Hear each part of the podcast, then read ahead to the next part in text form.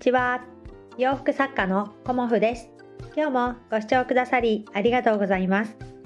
コモフのおしゃべりブログでは40代以上の女性の方に向けてお洋服の楽しみ方をお伝えしています。今日はですねあのもう年末ということもありまして目標の立て方についてお話しさせていただこうと思います。まあ、目標の立て方っていうのはねあの皆さんそれぞれ自由ですしあのまあこういうものですよっていうねあの決まり事はないんですけど私がねあの感じていることをちょっとお話しさせていただこうかなと思います。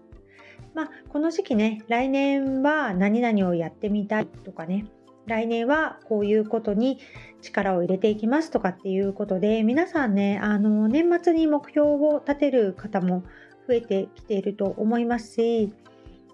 まあそうですね年明けすぐにね目標を立てる方っていうのがいらっしゃると思います。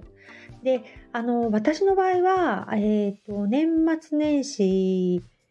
どちらに目標を立てるかっていうと基本的にはあの前の年、うんまあ、年末ではなく私の場合は11月って前にもお話ししたんですけど11月に目標を立てるっていうことをしています。で目標を立ててからあのまあ日々ね考えながら来年はどうやってやっていこうかなっていうふうに思った時に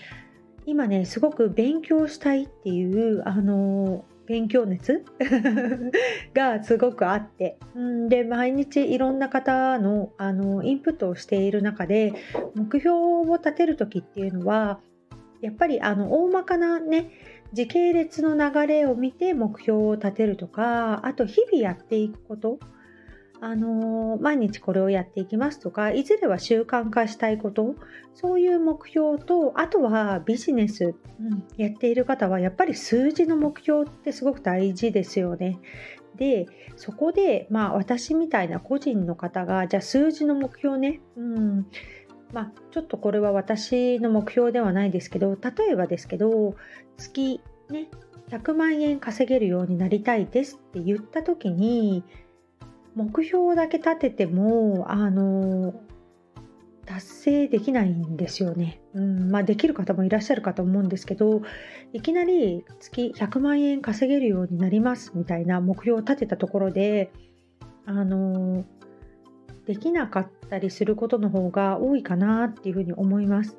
で、まあ私がね、月100万円稼ぐとかっていう目標を立ててるわけではないんですけど、あの、数字の目標を立てる時にすごく大事なことって、日々というかね、その前の年の数字のデータっていうのもすごく大事なんじゃないかなっていうのを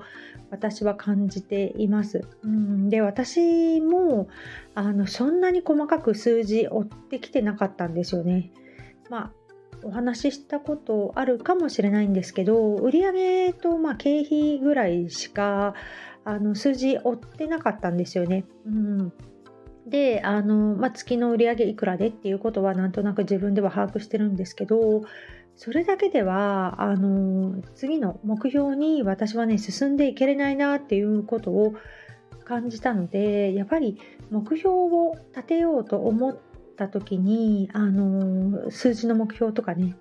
あのそういうことを考えた時に具体的に現状どうなのかっていうことをね数字で把握するってすごく大事なんじゃないかなと思いました。うん、で例えばあの、まあ、この年末に断捨離する方とかも多いと思うんですけどやっぱりあの自分のクローゼットに何が何着ぐらい入るかっていうのを知ってないと結局ね断捨離できなくなっちゃうんですよねできないっていう言い方はあれなんですけど結局何て言うのかなこう把握するとか現状どんな感じかって知ることが次の目標を達成する上でとてもね大事なことなんじゃないかなっていうふうに私は感じています。うん、でまあ、いろんな今はね物販の方のお話結構聞いてるんですけど物販ってねもう数字なんですよね 私が感じたのはね。うんであの数字をあの追っていくっていうこともすごく大事だしあのそれはねあの経営的な面でっていうことですよ。うんだけどえーと、物販には必要なことが他にもいろいろあるんですよね。お客様に対してこうね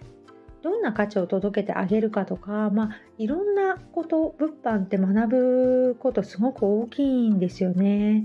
であのそれを試行錯誤しながらやっていくっていうのがやっぱりすごく楽しかったりするんだけどそこにあの目標を立てているとより明確にあのそこにたどり着けたとかあとこの例えばね計画というかあの私コモフ店やる前に実は販売戦略みたいなものをあのなんとなくですけど立ててます。うん、でそれは私としてのこう全力投球するためのあの目標っていうことなんですよね。もうお客様に喜んでもらうための目標はまた別にあって自分としての努力目標っていう感じで販売戦略も立てているんですけどそれをあのすごく落とし込んでやっていって、まあ、うまくいく時とかうまくいかない時とかこの1年ねあのやってみてもすごくあのこう差が出てきたというかね、うん、だから自分としてすごくうまくいった時は何がうまくいったのかとかね。あのお客様には多分私の販売戦略はきっと気づいてないと思うんですけど 別に気づかせるためにやってるわけではないのでね、うん、自分のためにあのこうやってあの目標を持っていこうっていうことなんですけど、うん、そういうことをねやっていく上でもあの数字とかね現状を把握する。例えば前回はどうだったのかとかまあ、いろんなことを把握した上での目標設定をしていくとすごくね私にとってはうんいいのではないかなっていうことをね感じています。うんで目標をね立てなきゃいけないのかとかっていうことにも関わってくるんですけど目標はね別に立てても立てなくてもいいんですよ。ただあの目標を立てたい人はね、うん、立てることによってね、あの行動に移せるかなっていうのがあるので目標は立てた方がいいですよとかね年の初めに、ね、どんなこととかどんな1年にしたいですかっていうようなことをね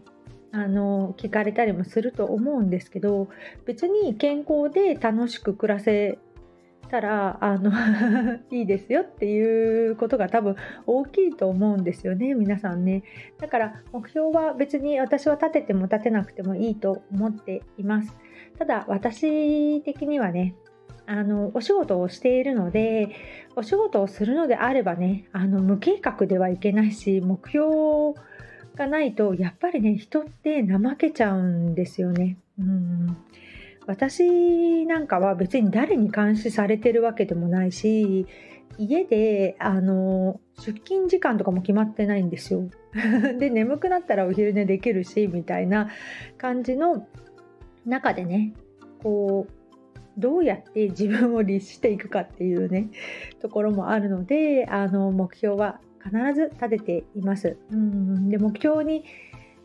向かってね何かをやりましたでその後必ずあのうまくいったことうまくいかなかったことっていうのもあの反省にしています。うん、で私は結構うまくいかなかったことに今までフォーカスしてそこを反省点としてたんですけどこのスタイフの中でねあのビジネスのことを教えてくださった方があのうまくいったことにフォーカスしましょうっていうねお話をしてくださってた方がいるんですよね。でその方はねやっぱり成功されているし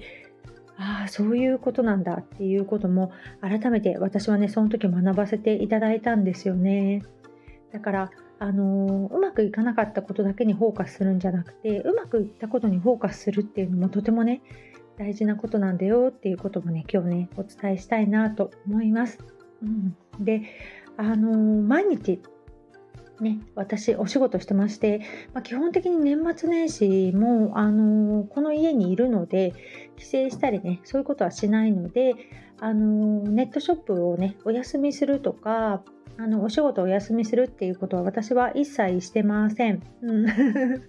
なのでねあのお正月に着るお洋服欲しいんですっていう方はあの今日とか明日とかねあのご発送できますのでぜひぜひ。コモフのネットショップねご覧いただけたらと思います。今日ね結構着画をねいくつかあのそうですね2 3 0枚撮影したんですよね。だからそのね着画がなかなかネットショップ載せられていなかったのでそれもねだんだんあの修正して載せていこうと思いますので着画気になるものありましたらあの個別にご連絡いただけてもあのいいのであのぜひぜひコモフのネットショップもご覧いただけると、うん、うん、とても嬉しいです。